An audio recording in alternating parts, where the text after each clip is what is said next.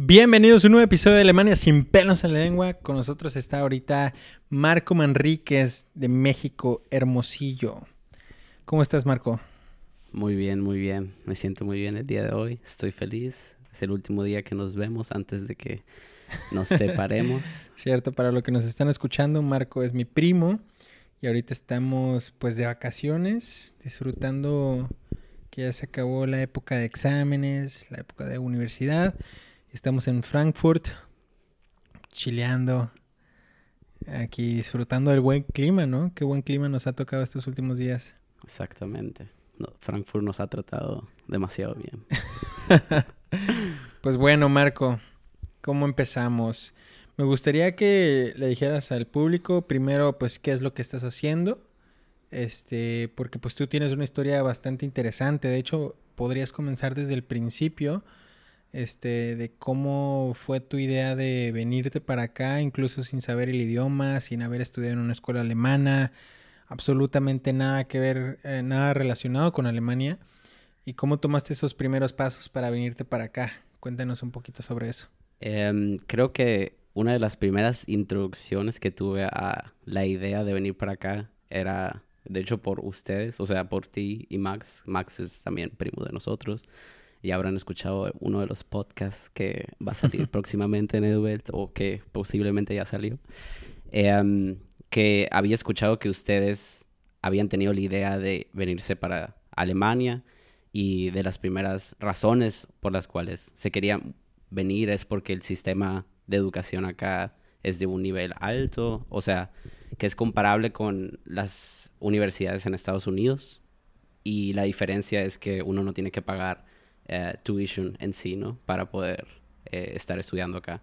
Entonces uno no termina con una deuda demasiado alta al final que tiene que pagar con los siguientes 5, 10 años de trabajo, eh, que es un gran problema que existe en Estados Unidos ahorita.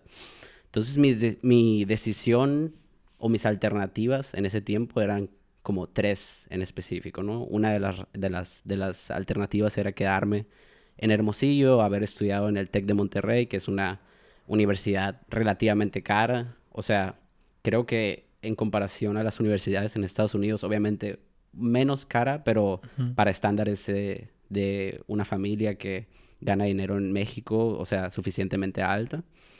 Eh, la segunda sería, hubiese sido haber aplicado a alguna universidad en Estados Unidos y haber, no sé, por alguna razón obtener una beca por algún lado eh, y ver cómo costear o alcanzar a pagar eh, la educación allá. Y la tercera era como, creo que te pregunté a ti por curiosidad de que cuál era, cuál, cuáles fuesen los requisitos o los, los uh, ¿cómo puedo decir en español? Voraussetzungen. Eh, las necesidades, las, los requisitos, los requisitos, ¿no? Requisitos en sí. Los requisitos, sí. De poder, para poder aplicar y poder entrar a una universidad acá. Y lo que me habías dicho tú, pues era básicamente saber alemán hasta un buen nivel y tener, ah, obviamente, lo que es el Studienkolleg, que para las personas que no conocen es como eh, una preparación hacia, el, hacia, el, hacia la universidad. Sí, o sea, los, los estudiantes extranjeros que no hacen el programa de Abitua, que es como la preparatoria alemana, los que no tienen ese programa eh, en sus escuelas en el extranjero, que normalmente le llaman también IB, Bachillerato Internacional, em, tienen que hacer el Studienkolleg. O sea, el Studienkolleg es exclusivamente para estudiantes extranjeros que quieren iniciar una carrera en una universidad alemana. Y que no tienen, y que no tienen ah, como una, una preparatoria que hubiese sido alemana, ¿no? Como, por ejemplo, esa fuese la diferencia entre tu caso, caso de Max, y mi caso. Sí. Que ustedes estuvieron, no sé cuánto tiempo, casi la mayoría parte de sus vidas en un colegio alemán.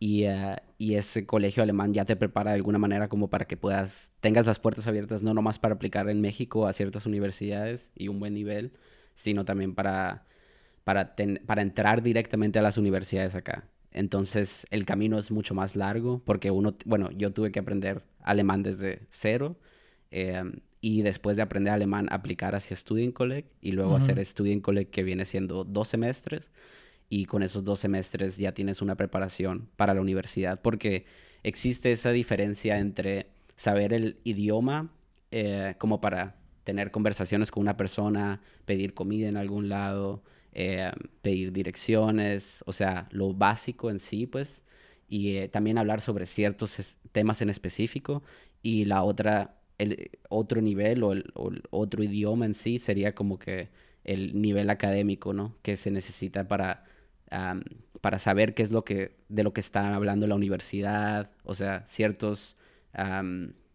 ciertos begrifes que, ¿cómo se lo puede decir en español? Pues ciertas definiciones. Definiciones y palabras que se utilizan en ese contexto que no son tan... Conceptos. Eh, que no son tan deducibles nomás, uh, o sea, nomás teniendo el conocimiento básico del idioma. Entonces es lo que hace Student Collect. Uno, uno elige una dirección en sí. Tienes, bueno, al menos en el que yo estudié, tienes sí, todos son iguales. Que todos son iguales, ¿no? Tienes ingeniería, tienes medicina, tienes artes. O sea, no todos los Student Collect tienen todas las ramas, pero sí todos los Student Collect se dividen por ramas. Se dividen por ramas, entonces... Tienes ingeniería, tienes eh, economía, tienes medicina. Y artes o... Y artes y otra, y creo que lingüística también. Creo que artes y lingüística debería de ser mm, en el mismo... Algo así. En la misma área. Bueno, al menos el mío sí estaba dividido entre cuatro partes.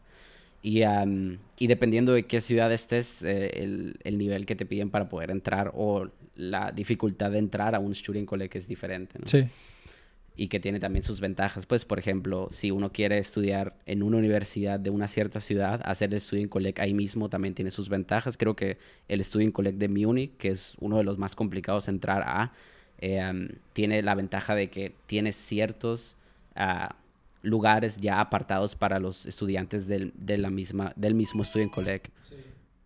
Entonces, uno tiene diferentes ventajas dependiendo en qué estudio en ah, se meta, ¿no? Y, también tiene sus diferentes dificultades, pero eh, de lo que estaba diciendo era, eh, al menos entrar al Student Collect de Múnich ah, tenía sus ventajas de tener ciertos, o sea, ciertos lugares ya apartados para los estudiantes de Student Collect a, de las en las universidades mm, más prestigiadas de Múnich en sí, ¿no? Entonces, una vez pasando el Student Collect, prácticamente tenía las puertas abiertas a la Universidad de München.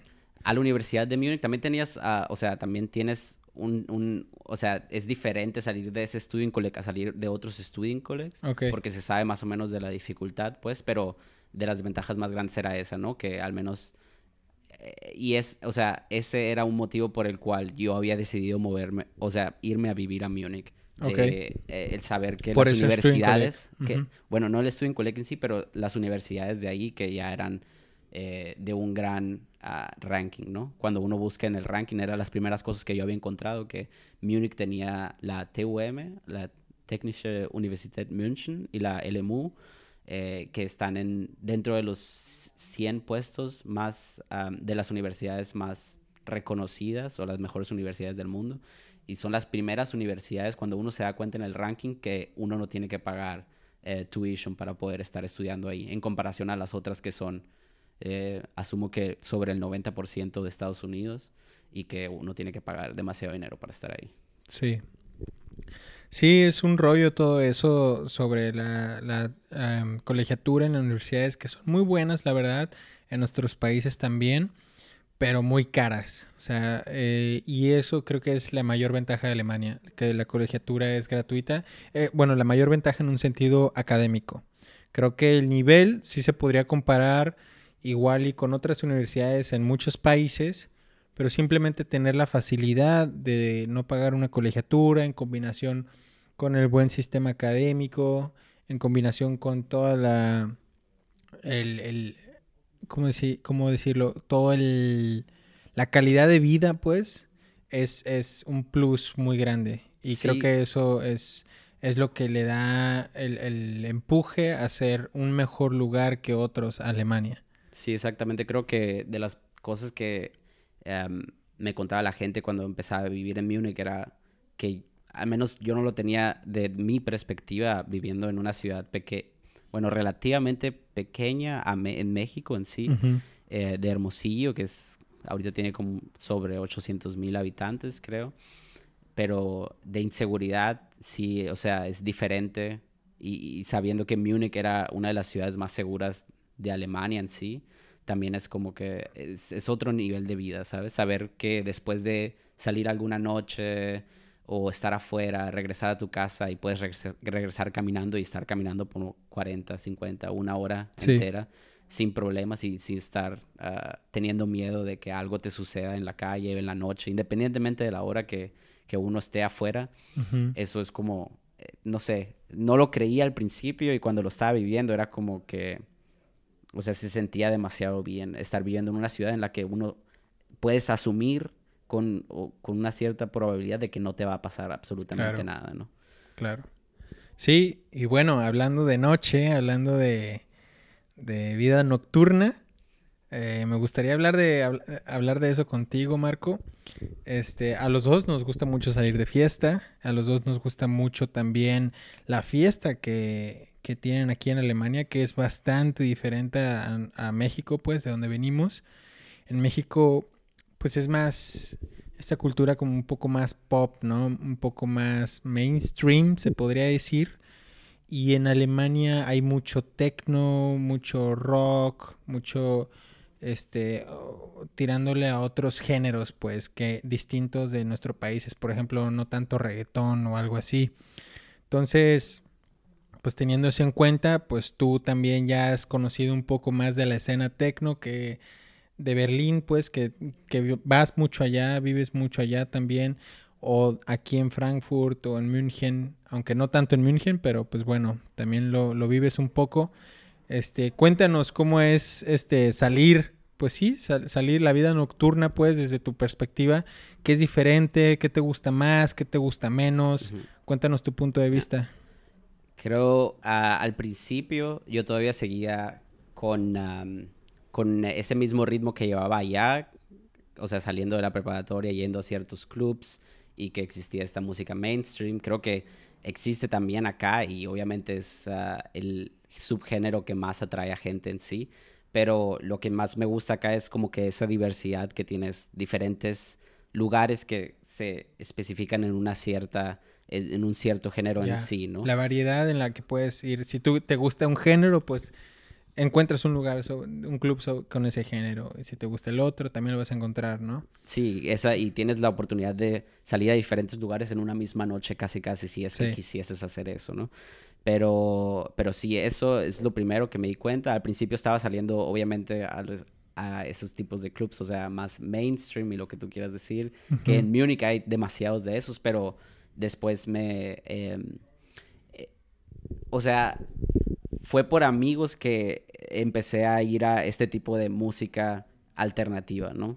La llamaría alternativa al principio y, o sea, y tienes tus diferentes eh, subgéneros dentro del, género en sí, pues, ¿no? Como música electrónica, que tienes, o sea, tienes obviamente EDM y todo eso, pero aquí en, en, Alemania lo que más como que atrae a la gente en sí viene siendo el techno en sí, techno, house, funk y... Em, esos, esos son los géneros que más me gusta salir, o sea, últimamente. Los últimos dos años creo que he estado descubriendo estos géneros que me atraen más que la otra música.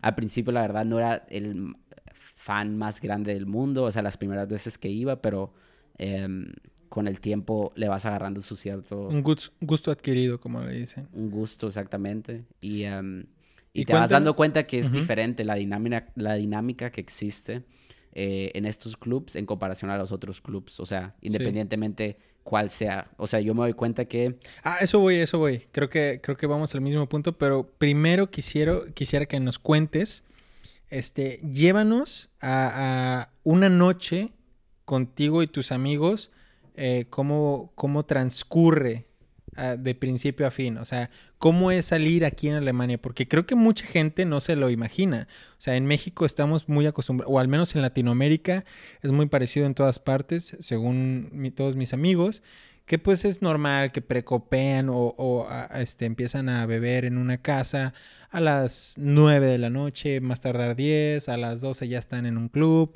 a las 2 ya se están cansando y probablemente a las 3 de la mañana la siguen en una casa o algo así. Y esa fue la noche, ¿no? Este, pero acá es un poquito diferente y creo que mucha gente que nunca ha venido por acá o que nunca ha estado en Europa al menos, porque creo que en España también es parecido, este, no sabe cómo es salir este, en, en forma europea, pues, por así decirlo. Entonces quisiera que nos lleves, que creo que íbamos al mismo punto del que tú ibas a hablar. Este, primero, cómo empieza la noche, este, cómo es que interactúan y cómo es que termina normalmente. Ya. Creo que Em, bueno, la dinámica en sí es diferente porque em, uno empieza la noche mucho más tarde, ¿no? O sea, eso es las primeras cosas que son e, e, exageradamente diferentes a cómo se sale en Latinoamérica. O bueno, a México en sí no podría generalizar. Creo que también es igual en, en todos los países de Latinoamérica. Ya. Em, y, ah, o sea, aquí al menos a los clubs estos de techno y house y música alternativa, la gente no va demasiado temprano. O bueno, depende de qué tipo de evento sea en sí, ¿no? Porque también tienes open airs que, eh, que suceden durante el día y también se una noche normal, Una noche normal. Pero una noche normal. De fin de semana. De fin de semana Em, la noche empieza mucho más tarde y uno empieza, normalmente lo que se hace es juntarse en casa de una persona, que creo que es, eso sí es parecido a lo que se hace en México, pero, pero se sale, o sea, exageradamente más tarde. O sea, uno se junta en casa de un amigo como a las 10, 11 de la noche y ahí es donde se empieza a tomar, por así decirlo. Y, y uno va platicando, conociendo nueva gente, o sea, se invitan a todos invitan a personas para, para pasarse la noche ahí. ¿No te pasa eso que en México como que siempre son el mismo grupo de personas, pero acá cada fiesta que vas encuentras a gente distinta? O sea, como que siempre lleva a alguien un amigo o algo así y como que nunca es el mismo grupo, grupo de siempre, pues. ¿No te pasa eso? Lo que sí, o sea, lo que sí veo es como que tienes, tienes obviamente tu base de amigos que son con los que siempre estás saliendo, pero siempre existe la, la mm, oportunidad de que varias personas estén trayendo a nueva gente, pues, ¿no? Y eso es lo interesante, esa dinámica de estar conociendo constantemente a nueva gente y estar platicando con ellos sobre cosas nuevas y todo eso. Eso, es lo que hace más interesante. Y creo que lo, Tomás, lo, ustedes hablaron de eso en un podcast con Max, em, de cómo es que es eso del clasismo Sí. Em, creo que ahí también eso juega un rol y se, ve demasiado, demasiado claro que independientemente de quién seas o con quién te lleves, la gente siempre te da esa oportunidad de hablar contigo primero, pues, ¿no? Independientemente cómo estés vestido o, que sepan algo sobre ti, ya. Ellos crean su... Em, su, imagen, de, imagen a través de cómo eres, de, tu personalidad. Pues. entonces, eso es lo que hace que cambie tu forma de vivir en comparación a México, porque uno empieza a crear, o sea, a, querer ser una persona más interesante, pues, ¿no? Con más cosas que contar en la vida en sí, uno que, que, que, quieras viajar para mostrar a la gente en qué lugares has estado, eh, qué cosas has vivido, qué experiencias, y eso es lo que resalta más de tu imagen en sí a, cambio de otras cosas más superficiales, pues, ¿no? Y em, y es, así es como empieza pues la noche en sí y, ah, y uno empieza a tomar, pero em, en, estos, en, en, estos tipos de club uno no toma tanto como en comparación a si es que fueses a, otro, a otros lugares, porque la idea es, la, la, la idea principal es tú vas a ciertos lugares por la música, ¿no? creo que cuando uno va a ciertos lugares mainstream ni siquiera sabe qué DJ está tocando o cuál va a ser la música que se va a poner en la noche. Tienes una idea porque tienes la asociación con el club en sí. En estos, en estos clubs, tú tienes el club y ese es como que la base, la plataforma, y esa plataforma trae a diferentes DJs cada, fines de cada fin de semana y diferentes combinaciones de lineups, que eso hace que tú digas, ah, ok, hoy quisiese ir a este club porque están este, este y este DJ que ya he escuchado música de ellos, he escuchado ciertos boiler rooms o ciertos ah, podcasts en donde ellos han tocado música y sé más o menos en qué dirección va la música y cómo es que me la puedo pasar bien esa noche ahí. Por eso es que el alcohol en sí no entra tanto en juego porque a ti te gustaría pasar más tiempo escuchando la música y disfrutándola en sí, más que llegar a un punto en el que uno ya esté eh, demasiado tomado o borracho y que no puedas ya disfrutar la música en sí, pues, ¿no? Esa sería una de las primeras razones que o diferencias que existen entre los clubs normales, ¿no? Uno va por la música, por los DJs, también por el ambiente en sí, pero esas son las, las, las razones principales por las cuales tú tomas la decisión a qué lugares ir, ¿no? Y una vez que ya llegan al club, están hasta las ¿qué se quedan? ¿Dos, tres de la mañana? ¿O hay veces que la alargan eso, hasta las diez de la mañana, no? Eso es lo, lo, diferente y lo que lo hace tan, tan, yo creo que tan especial aquí, em, que yo nunca había vivido, había vivido antes algo como eso, que la gente eh, se queda hasta horas en la mañana tan largas. O sea, si uno empieza a juntarse a las 10, 11 de la noche, casi 12, y te quedas ahí dos, tres horas en casa de un amigo y empiezas a salir apenas del lugar en donde estás eh, tomando a las 3 de la mañana, 2 de la mañana. Um, o sea, uno va a durar más dentro del club en sí. O sea, es como mover, mover el tiempo en el que sales un par de horas hacia adelante, ¿no? Y, um, y la mayoría de los clubs, ah, bueno, al menos depende de qué ciudad estés también, ¿no? Eh, pero la mayoría de los clubs de este género, de techno y house, normalmente se quedan hasta, dependiendo de qué club sea, obviamente, ¿no? Pero 8 de la mañana, 10 de la mañana, hay otros que se quedan hasta la tarde del siguiente día. yo creo que eso es estándar, ¿no? O sea, hay clubes que duran días, que están, que están en vivo, pues. O sea, por ejemplo, hay varios clubes en Berlín de techno. Es, bien sabido que tu ticket, tu entrada de ticket, no te dura un día, te dura dos días completos por si tú quieres ir. Entonces tú puedes salir, este, puedes hasta ir a bañarte, yo qué sé, comer y luego volver a entrar. O sea, es, es bastante hardcore, por así decirlo. Sí, sí, hay mucha gente que, que vive, o sea, gente que vive en Berlín, que, o sea, que su vida... Eh, gira en torno, gira en torno a, este club porque es tan interesante y es tan libre la forma en la que se vive esa cultura que les llama tanto la atención y, pasa tanto tiempo en, estos clubs. y en Berlín en sí, porque, bueno, históricamente tienes lo que es el Mauerfall, o sea, la caída, del, muro. que que ahí fue donde casi, casi empezó el techno en sí, al menos de los documentales que yo he visto, no soy ningún experto obviamente, el techno había empezado en un club en Frankfurt. O sea, en Frankfurt fue donde nació casi todo. Pero fue casi al mismo tiempo en donde se cayó el, o sea, que tiraron el muro. Y, eh, y, después de eso había un cierto nivel de libertad en sí, en todo Berlín, que la gente empezaba a crear, o sea, a crear clubs dentro de edificios que estaban abandonados. Sí. Y, y, empezaban a... Y este tipo de música era el que más se escuchaba en ese momento, pues, y es donde empezó casi todo. El eh, techno, acid, house, eh, funk y todo eso. Y la gente iba y, y la idea en sí y lo que tratan de recrear en estos días, pues, es esa libertad que la gente sentía después de haber estado tanto tiempo en represión, pues, ¿no? Y separación y en control de otros países. Y Berlín en sí que estuvo separado por esas cuatro, cuatro zonas, pues, ¿no?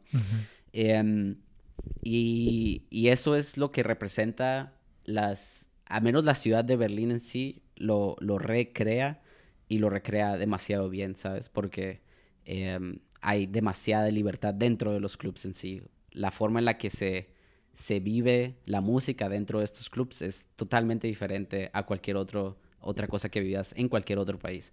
Hay tantos lugares, o sea, yo he ido a otros clubs en, en otros países, pues, ¿no? He ido a clubs de este tipo de género en Vietnam, he ido en, ah, en China y siempre veo una tendencia hacia querer recrear lo que está creando Berlín en estos momentos, ¿no? Estos clubs que están parcialmente destruidos y, o sea, en malas condiciones, pero es donde se vive. Es la escena, pues, es la cultura también.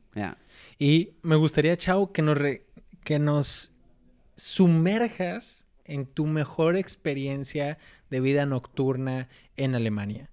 Quisiera que nos lleves en esa noche y que nos describas con los detalles que tú quieras ¿Cómo viviste esa noche en, en sí, en, en, un club, en la vida nocturna? Bueno, Em, creo que hay muchas experiencias que he vivido y muchos clubs a los que he ido y muchas noches que son ah, noches que se van a quedar eh, en mi memoria para el futuro, pues. Pero una de las, de las más memorables en sí, obviamente, ah, fue la primera vez que fui a Berheim.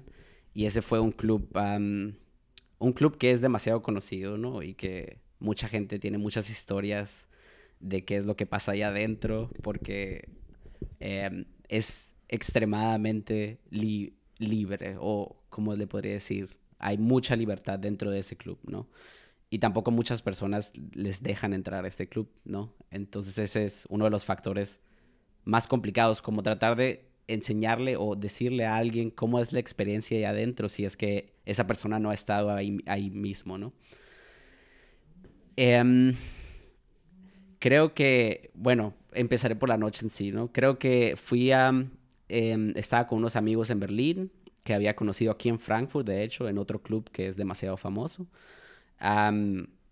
Y me invitaron a Berlín, entonces me fui a quedar con ellos un par de días y, y, ya había escuchado que ellos habían ido a este club, pero no sabía que me iban a llevar a ese club esa noche. Creo que era de las últimas noches que me había quedado ahí, de hecho la última noche que me había quedado ahí. Em, y un amigo me había dicho que de ellos que iba a tocar, ah, iba a hacer un mini gig o una DJ session en una house party de, de unos amigos de ellos. Ah, ok, entonces ese era el plan. La noche era, eh, tenía que haber, em, ¿cómo se le dice? Girado dentro de, de, ese plan de haber acompañado a ellos, ir a la, a la, a la fiesta esta y después ya regresar y se termina la noche, ¿no? Y recuerdo haber visto cómo mi amigo estaba tocando y que toca de, o sea, a mí se me hace que es un buen DJ, aunque no sea tan, o sea, él lo ha, lo ha hecho más como que su cosa y en fiestas privadas toca, no nada súper grande. Em, pero después de eso, eh, creo que un amigo ya estaba demasiado borracho y ya ni siquiera, o sea, ya la idea era regresar a la casa y yo estaba cuidándolo, me acuerdo, y dándole agua y que para que estuviera bien. O sea, la noche ya se había acabado en sí, ¿no? Y recuerdo que de la nada ya él se recuperó, había tomado su agua, estaba, estaba relativamente fit y creo que en el camino hacia la casa ellos decidieron, ¿por qué no intentamos entrar? Ya que Marco está aquí, pues, y lo habíamos invitado y hemos ido varias veces a este club, entonces estaría cool que lo probáramos. Y nos eh, fuimos, fuimos y de alguna manera, de lo que yo me imaginaba cómo hubiese sido la fila, la fila normalmente de este club en sí siempre se sabe que es extremadamente larga. Y ah, ah, creo que habíamos llegado el domingo a las 4 de la mañana, o sea, de sábado a la noche a domingo de la mañana, y había unas 20 personas en la fila. Entonces nos pusimos en la fila y creo que de las primeras cosas que me di cuenta es que la gente se eh, no habla cuando está dentro de la fila, porque saben que son muy selectivos. Eh, y yo vi que mis amigos empezaban a hablar entre ellos y tener conversaciones normales y a volúmenes normales, pues, ¿sabes?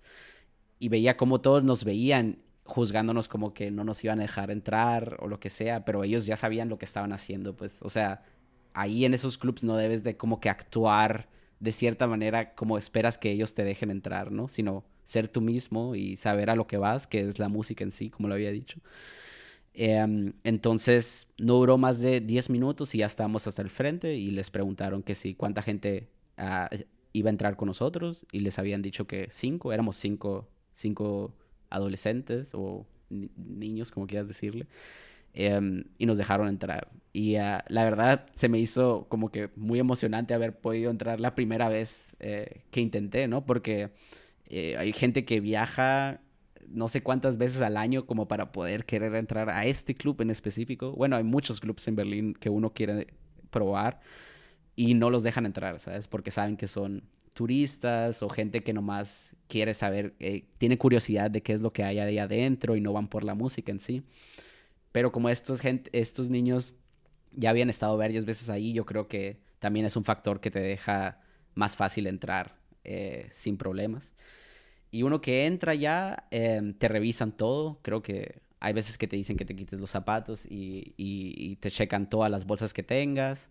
Em, y bueno, una vez ya entrando al club, eh, entras y, em, y es extremadamente grande, ¿no? Es, es un, es, es, un edificio completo lo que es el club en sí yo creo que abren ciertas áreas, no necesariamente todas están abiertas todas las veces, eh, pero tienes el main stage, que es en donde tocan, tocan techno, pero techno más dark, más industrial, y tienes otro, otro, otro, otro, otro cuarto que es como el panorama, ¿va? Y ese es el, ese es un, o sea, esos son los dos lugares en donde tu noche puede transcurrir en sí, pues, ¿no?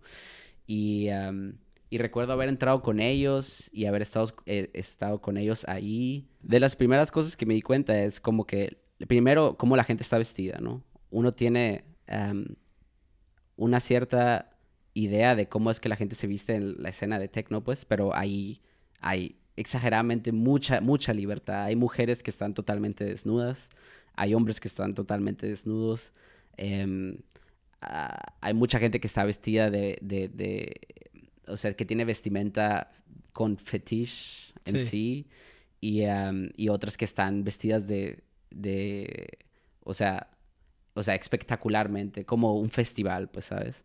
O sea, ahí tienes tantas, tantas variedades. Tantas variedades de personas que se encuentran ahí en un mismo lugar y yo creo que eso es también un factor que hace que el club sea tan interesante cuando uno está dentro. Y una de las cosas que, que, me llamó más la atención es también dentro del club venden, uh, venden helado y tienen café. ¿Qué más? Los baños, todos los baños son sin género, ¿no? Ya. Que creo que es una cosa que pasa mucho en los, en los clubs de Berlín, que no tienes uno de hombres, uno de mujeres, sino uno en general para toda la gente. En ese club en específico no hay espejos. Okay. No sé cuál sea el, la, razón? detrás de eso. Creo que como que ah, deberías de estar bien con cómo estás ahorita y no estar checándote todo el tiempo. Pues, em, y ah, creo que fue musicalmente una de las experiencias más interesantes que he vivido porque la verdad, yo no conozco muchísimos DJs, pero mis amigos sí les, o sea, sí saben qué DJs son los que tocaban esa noche y, tenían su lista y todo. Y, y, sí, el techno que tocan en el main stage en sí es, muy fuerte, muy rápido. Eh, creo que se necesita un poco de tiempo como para poder entrar a hacia la música en sí. O sea, lo que diría, como lo definiría la gente normalmente es poco pesado, pues. Es un poco pesado, es sí. Es pesado escuchar esa música, ¿no? No es un tecno, no es electrónica que uno normalmente disfrutaría, pues. Es un... Es, exactamente. es mucho más fuerte, pero necesitas un poco de tiempo, pues, para entrar hacia esta, hacia esta música en sí, poder entrar y disfrutarla, pues, ¿no? Y tienes el otro bar que te estaba diciendo, que es a mí el, que más me gustó, la verdad, porque eh, tienes música más soft, o sea, tienes de soft techno hacia house, y house que es mucho más accesible para la mayoría de las personas. Y, y sí, o sea, es un club que está abierto desde viernes hasta el lunes, hasta la tarde. Y, y en el, el panorama para ese que estoy hablando es, es... En los dos lugares es igual, o sea, tienes a gente al lado de ti y, todas estas imágenes de cómo están vestidos y cómo están disfrutando sus, sus momentos, ¿sabes? Tienes a gente eh, teniendo sexo en cualquier, cualquier esquina. Uh, haciendo sexo oral. Haciendo sexo oral, a, otras em, personas, a otras personas. Y obviamente es un club en el que no tienes ningún tipo de seguridad, o sea, nadie está checando absolutamente nada en ningún momento y uno puede hacer exactamente, o sea, uno puede hacer lo que quiera dentro de ese club, ¿no? Sí. La gente, no diría que la, no sé si generalizar en sí, pero la mayoría de la gente que va ahí em, toma muchas drogas, ¿no? O sea, hay gente que se queda ahí por los tres días que está abierto el club hasta que cierra y no hay otra forma físicamente de soportar eso más que uno tomando ese tipo de drogas, ¿no? Sí. pero la verdad de lo que más me llamó la atención es uh, los lineups que hacen, los DJs que ponen ahí y, uh, y, haber estado ahí con mis amigos y haber disfrutado toda la noche y estar bailando. Creo que era de los primeros clubs en los que yo me sentí eh, libremente, o sea, tan libre como para poder estar bailando sin camisa y no ser juzgado por absolutamente nadie. Y ver también cómo... te estabas convirtiendo en uno de ellos. Posiblemente. Pero sí veía cómo los gays se la pasan demasiado bien ahí adentro. Cómo es que bailan de maneras en que ningún otro club va a saber a gente bailando así. Y, y, también esa como unidad, pues, ¿no? Yo creo que la estructura de, de, los clubs estos está hecha de tal forma en la que tú tienes el DJ enfrente y todo el mundo está bailando, volteando hacia el DJ. Entonces no tienes esos círculos de amigos que tienes en todos los otros clubs que hace que dejes a ciertas personas afuera o decidas quiénes entran a tu, a tu bolita, pues, para poder bailar, sino que todos están bailando hacia una dirección y están bailando todos juntos. Y, y sí tienes esa libertad de moverte y hacer lo que quieras y posiblemente también ir solo a estos lugares sin, sin ningún problema. Ya. Ah, pues qué cool. O sea, ya tocará, ya tocará vivir una experiencia de esas. Este, pero qué bien, o sea, y mucha gente lo toma, no lo toma como aceptable. Otra gente, pues piensa que es eh, demasiado indecente o incorrecto hacer ese tipo de cosas.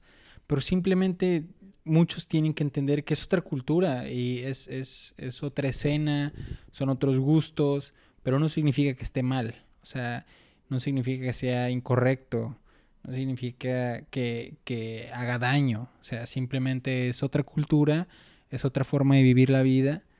Y pues bueno, si se disfruta, pues que se disfrute, ¿no? Obviamente en el aspecto de las drogas, pues ahí tiene sus, sus, sus, sus peros, por así decirlo. O sea, obviamente sí te puede hacer daño una droga, pero en cuestión de la música, en cuestión de cómo se comporta la gente, en cuestión de cómo van y viven la homosexualidad en esos lugares, la libertad sexual también, pues ya es cuestión de cada quien, no es de estar bien o estar mal.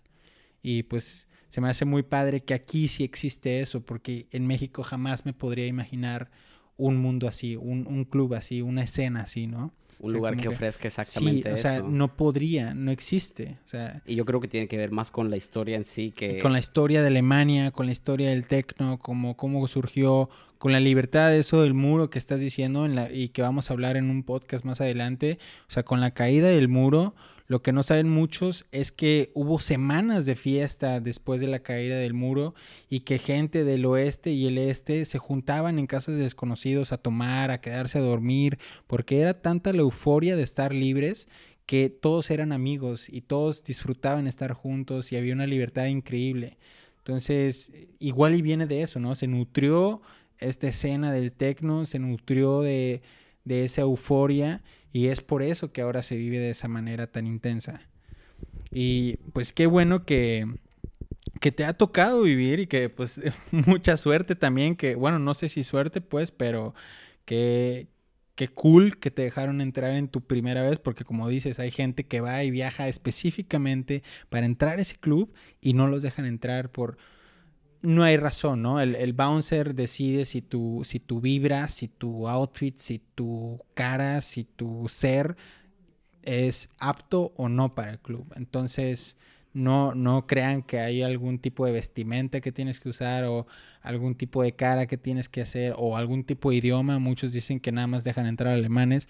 No es cierto. no es cierto. Dejan entrar a todo tipo de personas. Simplemente a los ojos del bouncer, del, del, del eh, ¿cómo se dice? ¿Cómo se dice en español? Guarda del cadenero, es a ojos del cadenero si tú tienes el, el, el, la aptitud, pues, o la actitud para entrar al club o no. Y siento que lo hacen exageradamente bien, ¿sabes? Obviamente tiene que haber un cierto nivel de discriminación, porque si no dejarían entrar a cualquier persona. persona, claro. Y la vibra dentro del club en sí no fuese obviamente la misma. Pero cada vez que he ido, he sentido que las, esa selección que hacen, esa preselección, hace que eh, el ambiente dentro del club en sí sea demasiado bueno y se, sea, se, se pueda disfrutar exageradamente. Y también con eso de las drogas, yo creo que hay mucha gente que relaciona es el simple, el género este con la droga en sí y, am, y no es necesariamente serio, ¿sabes? O sea, o sea, no es necesariamente verdad. El caso. El caso es es, que ese, se porque yo he que ido a estos lugares sin tomar ninguna droga Claro. y estar, o sea, estar pasando horas allá adentro. Obviamente tienes que haber comido bien, haber, eh, o sea, dormido bien y tener energía suficiente como para pasarla allá adentro y Sí. ganas que la música en sí te da energía suficiente como para aguantar. Obviamente no días enteros, pues, pero tu cierto tiempo y que te la pases bien. Claro, y o que sea, hay que ser sinceros, la mayoría, o bueno, yo creo que la mayoría de los que están dentro Uno puede asumir que la se- mayoría se- se ha exactamente. drogado, pero no necesariamente se tiene que este, asociar. Bueno, también estamos hablando del club más hardcore, o sea, Exactamente, hablando- hay otros hay clubs otros clubs que ex- más eh, ofrecen exactamente la misma música, pero que no son tan pesados, pues. Exactamente. Aquí en Frankfurt también, en donde conocí a los amigos estos, fue Ujú. un día que, o sea, era un evento de que... Robert Johnson, ¿no? ¿Cómo se llama 14 el- el horas. club? Ajá, Robert Johnson, que es uno, también uno de los clubs más conocidos de soft techno. Este es más soft techno hacia house, Ujú. funk. Y, am, y uno se la pasa, o sea, uno va durante el día, es, es open air y ahí conoce a gente y tienes la oportunidad de pasártela bien sin tener que entrar a todo ese mundo oscuro de lo que hay en Berlín. Hay diferentes clubs también en Berlín en sí que no necesariamente Son este, así de pesados. son así de pesados. Es creo que un proceso constante en el que uno tiene que estar para poder entrar a ciertos niveles de música y poder disfrutar hasta ese último nivel. Pues bueno, Marco, y siempre me gusta cerrar eh, los podcasts con esta pregunta. ¿Cómo, cómo se ve, cómo se ve el futuro para ti en, el, en Alemania? ¿Qué, qué te gustaría hacer? ¿Te gustaría quedarte, este, seguir estudiando? Eh, me estabas contando que tal vez hacías un máster, ¿no? ¿O te gustaría regresarte a México? ¿Cómo, cómo te gustaría seguir aquí tu, tu camino? Eh, yo creo que me interesaría primero terminar ah, el bachelor en sí y después posiblemente aplicar para un máster en alguna otra ciudad de Alemania o en algún otro país que también tenga esas ventajas de eh, no pagar tuition y poder estar eh, disfrutando de un buen nivel académico. Em, pero posiblemente, o sea, sí me imaginaría quedarme aquí por los siguientes cinco años mínimo y ver qué es lo que se convierte de eso. Ya. Pues muy bien, muy bien, Marco. Me alegra que ya casi también acabas el bachelor. Este, creo que te falta un semestre nada más. Ajá, me falta Este, escribir el bachelorarbeit y, y un- posiblemente un par de hacer dos, exámenes. tres exámenes Ya. y después ya terminar, eh, habré terminado con el estudio en sí. Se me hace súper bien. Y pues sobre todo por haber empezado desde aprender alemán, que es lo más difícil también, hasta, hasta ya terminar el bachelor. Pues bueno, este, espero que termines bien tu bachelor, Marco. Eh, ya, como dije, ya casi lo terminas. Y espero que hayan ustedes disfrutado este episodio de Alemania sin pelos en la lengua. Hasta luego. Muchas gracias por haberme tenido como invitado. Ha sido un gusto y espero que las personas que estén escuchando este podcast ah, hayan tenido un buen tiempo escuchándolo. Gracias a ti, Marco. Nos vemos.